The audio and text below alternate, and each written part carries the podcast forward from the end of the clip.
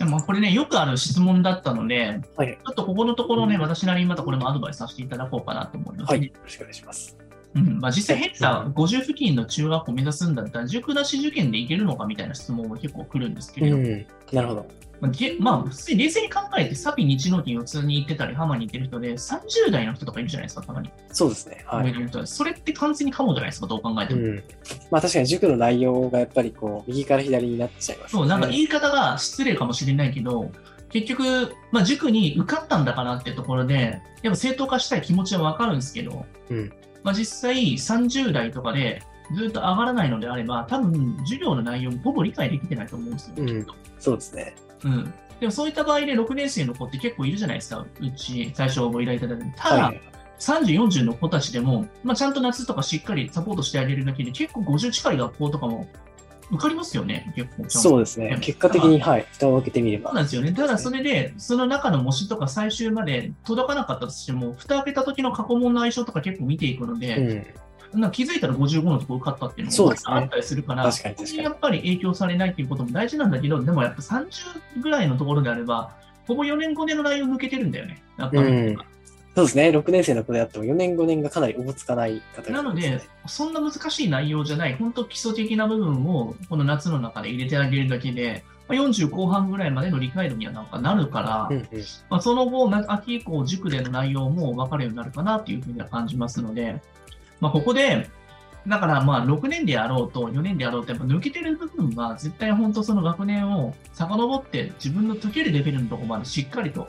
やるっていうのは、やっぱもう本当セオリーですね。毎回同じように言ってますけども、うんまあ、学年関係なくっていうことですね。そうそうそう、僕が同じこと何回も言うとこって結構大事なところなんで、うんはい、そこはね、なんか口酸っぱく言わせていただきます。はい。うん。まあ、これでも石橋さんもさ、このやはりこの50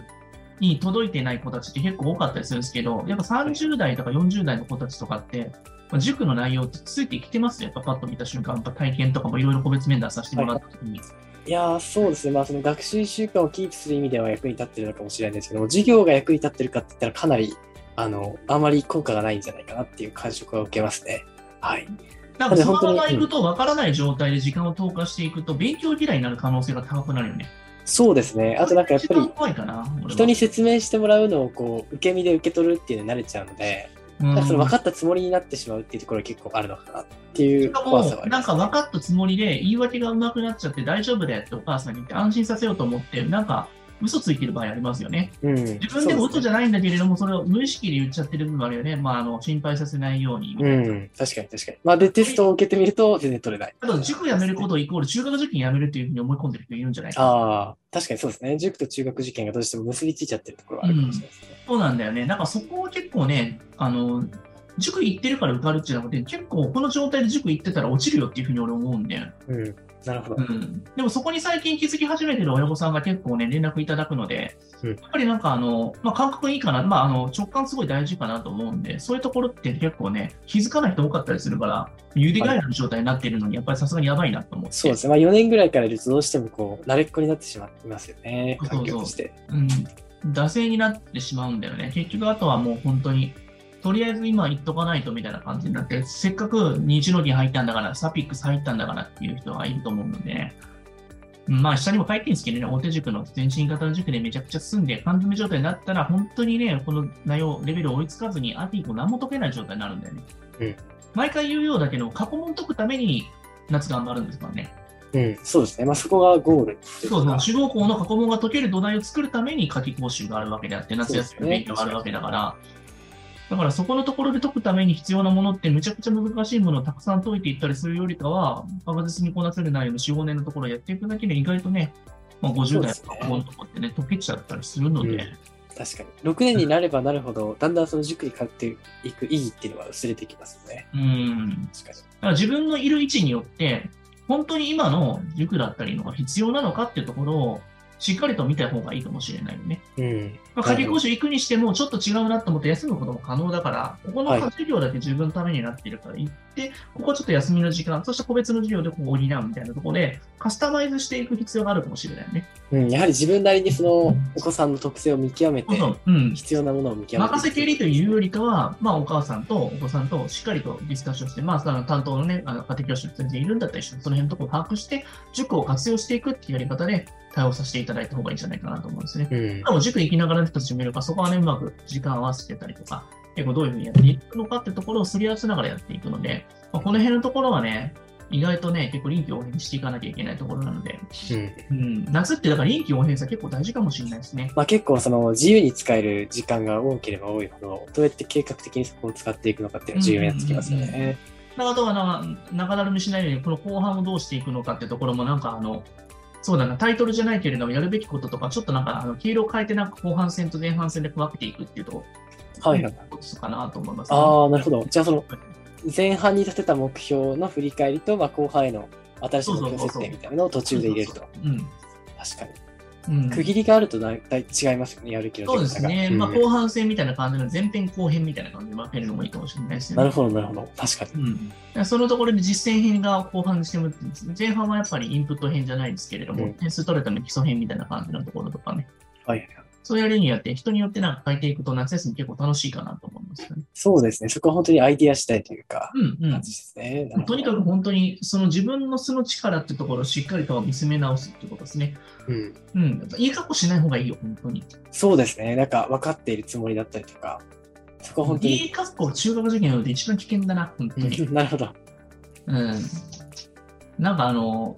できなくて当たり前っていうやっぱ設定が大事なんで、ああ、そうですよね。確かに、親からの期待が高い子ほど、やっぱりそういういい格好をしてしまうところがあるんですかね。うーんっていうよりかは、なんかあの、今まで自分頑張ってきてるっていうのと、学校で多分結構できる子も多いから、俺なんでできないんだっていうふうに多分認められない子結構多いと思うんですよね。自分のプライドが許さないということですかね。そうそうそう。プライドは許さなかったも、解き方は知らない状態のその中学受験では全然違うスキルが必要なので、うんうん。そこをまあ教えてくれる人が多分いないから、そういうなんか前提意識あるんだろうなっていう。なるまあほかど。わいそうなんですよ。だから、これ実はこの配信も本当子供も一緒に見てほしいなと思うんですよね、結構ね。そうですね。お子さんで、 難しいですよね、内容は。結構でも、あの、お子さんの中にもたまに見てらっしゃあ、る方本当、が、はい結構います。いますねうんはいよかったよかった。まあだから、あの、お母さんに、先生こういうこと言ってるよみたいなこと言って、結構言ってくれる子もいるみたいだね、だからそうでね。すでね。はい。も僕らの配信を毎週見てる子供って結構メンタル強くなりそうだよね。そうですね。まあ、いろんな視点から、あの、話されるので、そうですね普通の塾に通ってることはまた違った視点が出る、そうそうそう。だからあくまで僕らが言えてる、その子の本当のレベルと能力をやっぱりしっかり見てるってことなので、それを主体的に見て、その塾が使えるかどうか、僕らはどういうふうに対応していくかって、それだけしかないから。なるほど。でうん。すね自分の身の丈に合ったところを常にそうです選んよでいく。最後のね、志望校ないしはその自分が目指している学校のレベルのところの学校偏差講習半ばの学校の問題が解けるかどうかが本当に4、5、6が全ての勉強なので、うん逆に言うとそれに全然なんか関係のない難しいところやって、それが解けない勉強をし続けたら、志望校からかけ離れてしまって落ちてしまうそうですね。から確かに。うんなるほど。本当にまあ、求められる技能違いますからね、学生そうなんだよね。だからこの4、5、6って長い期間は、そうだな、なんか、皆さんなんか模試で成果を出すことにやっぱり、まあ意識をとらわれがちだけれども、実はそこが本質じゃなかったりするから、うん多分その短期的に結果を出すことによってモチベーションの維持だったりとか、ただモチベーション維持はできたかもしれないけど、それに振られてなんか一時的に下がったことによって精神面が結構ガタガタになってる人が多いので、ああ、一回上がっちゃって逆にそうですね。次下がっもちろん下がったことに対して焦ることは大事ですよ。切り替えを持つことは大事だけれども、なんかあの、そこまでなんか、病む必要はないかなってういう、ん。冷静にそこが下がってればそこを補うし、補えばいいでしょうみたいな感じ。なるほど。その感情でおいてこうブレる必要はないということですね。理性的うんやにっぱ感情に把握する必要はあるけど。結構ね、やっぱ人間引っ張られちゃうから、過剰な生き物だからね、もともとが。そうですね。うん、そこでなんか冷静になれるかなってとこなんでね。うんうん。うん、なるほど落ちないから別にそんなんで、一時下がったとこそろうで。ですねう。ん、表面的なものですけどね、本当に。な感じかな。なるほど。ありう、がとうんごまざあいま。ですも一貫して言えるのが、そのメンタルトレーニングだったりするよね、意外と。そうですね。本当にあの、試験本番というか、左右するのはメンタルのところですからね。本当になんとかなるからね、思ってる人そうですね。はい。。でも途中からね、病んでやめてしまうことが一番やっぱり受験失敗のこと多いからね。確かに。しかも多いですよね。やっぱりそういう方っていうのは実際のところ。うんうん。まあでもね、渦中にいる人しかその苦しみって分かんないんだけど、でも半分魔法かかっちゃってるから、うん。なんか、なるほど。そんなにそんなにね、なんかあの、切羽積もる必要もないので、うんうんうん。なんで30代になってるのかってところとかね。うん。原因を探求するところが重要なんですね。こんな感じですかね。はい。